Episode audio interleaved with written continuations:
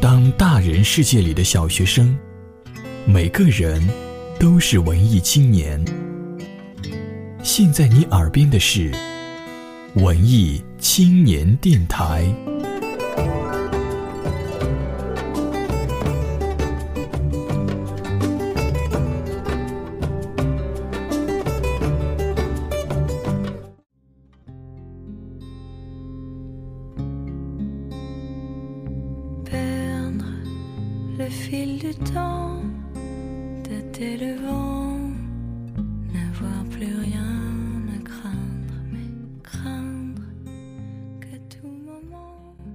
北京时间的零点零一分，我是想念。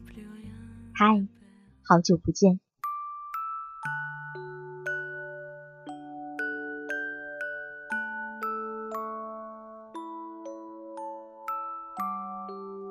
这个世界上有两种人，一种人从小就知道这辈子要成为什么样，知道自己要去哪里，这种人特别幸福。比如我有一位好朋友，他十岁就在作文大赛里获奖，二十岁就出诗集。他读过很多书，他说这辈子写出一部了不起的小说，就是他的梦想。另一种人就是我这样，懵懵懂懂的往前走，哪儿有光就去哪儿。这种人会辛苦一点，无奈一点，当然也可能会。丰富一点。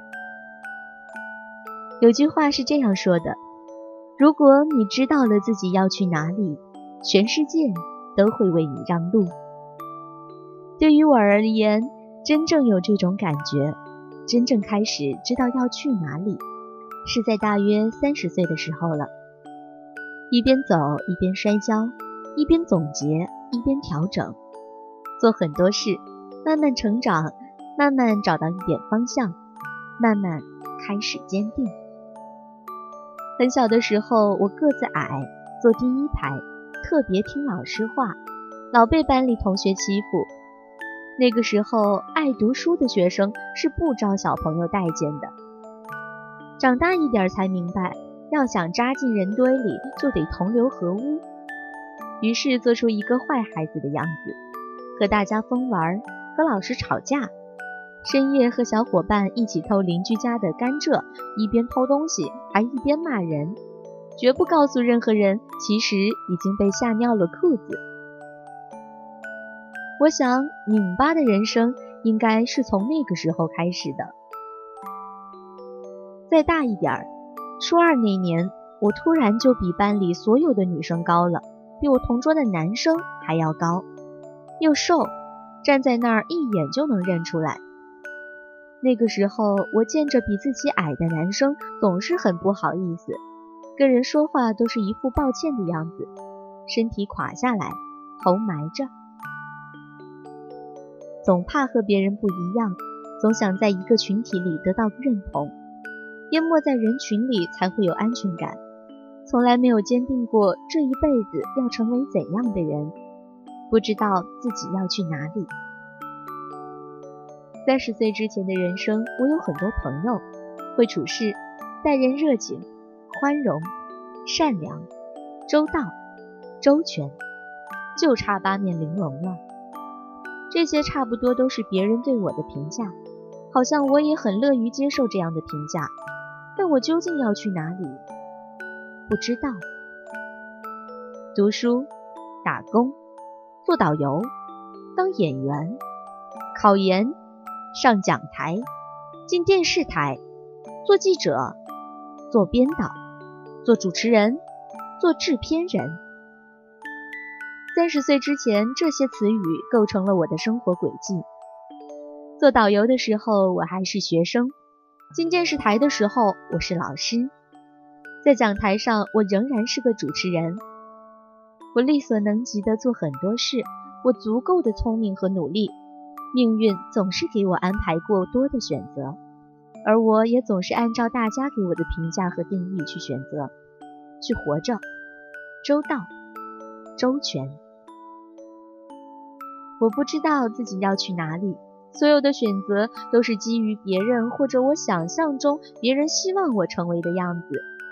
我把那个自己深深的掩埋。每个人都是一座孤岛，你必须学会融入，才不至于看起来那么寂寞。你必须学会在这个世界上那些看得见、看不见的规则，在做自己和取悦他人之间找到平衡。很长时间，我对这个努力经营出来的样子感到满意，但内心却清楚，这不是生活的真相。直到我开始做裁缝，做个手艺人，我才发现，不要去做那些对的事情，而是要去做你真正想做的事情。然后，我进一步发现，能用自己喜欢的东西养活自己。还可以这么有趣，挺好。知道自己要去哪里，全世界都会为你让路。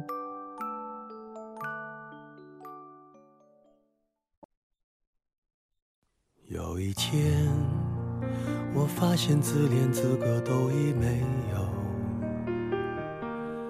只剩下不知疲倦的肩膀，担负着简单的满足。有一天，开始从平淡日子感受快乐，看到了明的远方，我要的幸福。我要稳稳的幸福，能抵挡末日的残酷，在不安的深夜能有个归宿。我要稳稳的幸福，能用双手去碰触，每次伸手入怀中。有你的温度。知道自己要去哪里，全世界都会为你让路。今天和大家分享的这篇文章来自于明远，她是两个女儿的妈妈了，曾经是金话筒奖的得主、最美女主播。然而，心里的声音却指引着她辞去公职，寻找自己向往的生活。如今的他经营着远远的阳光房服装品牌，养育着两个孩子，平时读书、写字、听音乐、画画、泡茶，和朋友们一起做手工，爱周围的人，然后休息，享受大自然。我想，他应该是知道了自己要去哪里。你呢？在这个纷繁复杂的社会里，总有一些事情会阻碍我们的思想，会影响到我们的判断。每当这时，问一问自己，究竟想要去哪？要知道，知道自己要去哪里，全世界都会为你让路。能有个归宿。我要稳稳的幸福。我是想念，在零点零一分，祝大家晚安。伸手入怀中，有你的温度。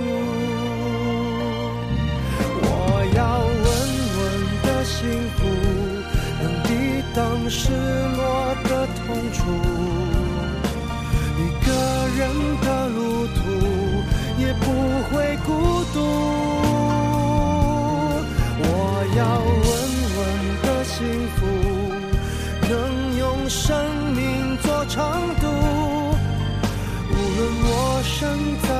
处，都不会迷途。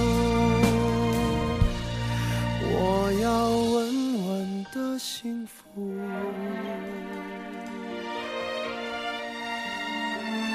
这是我想。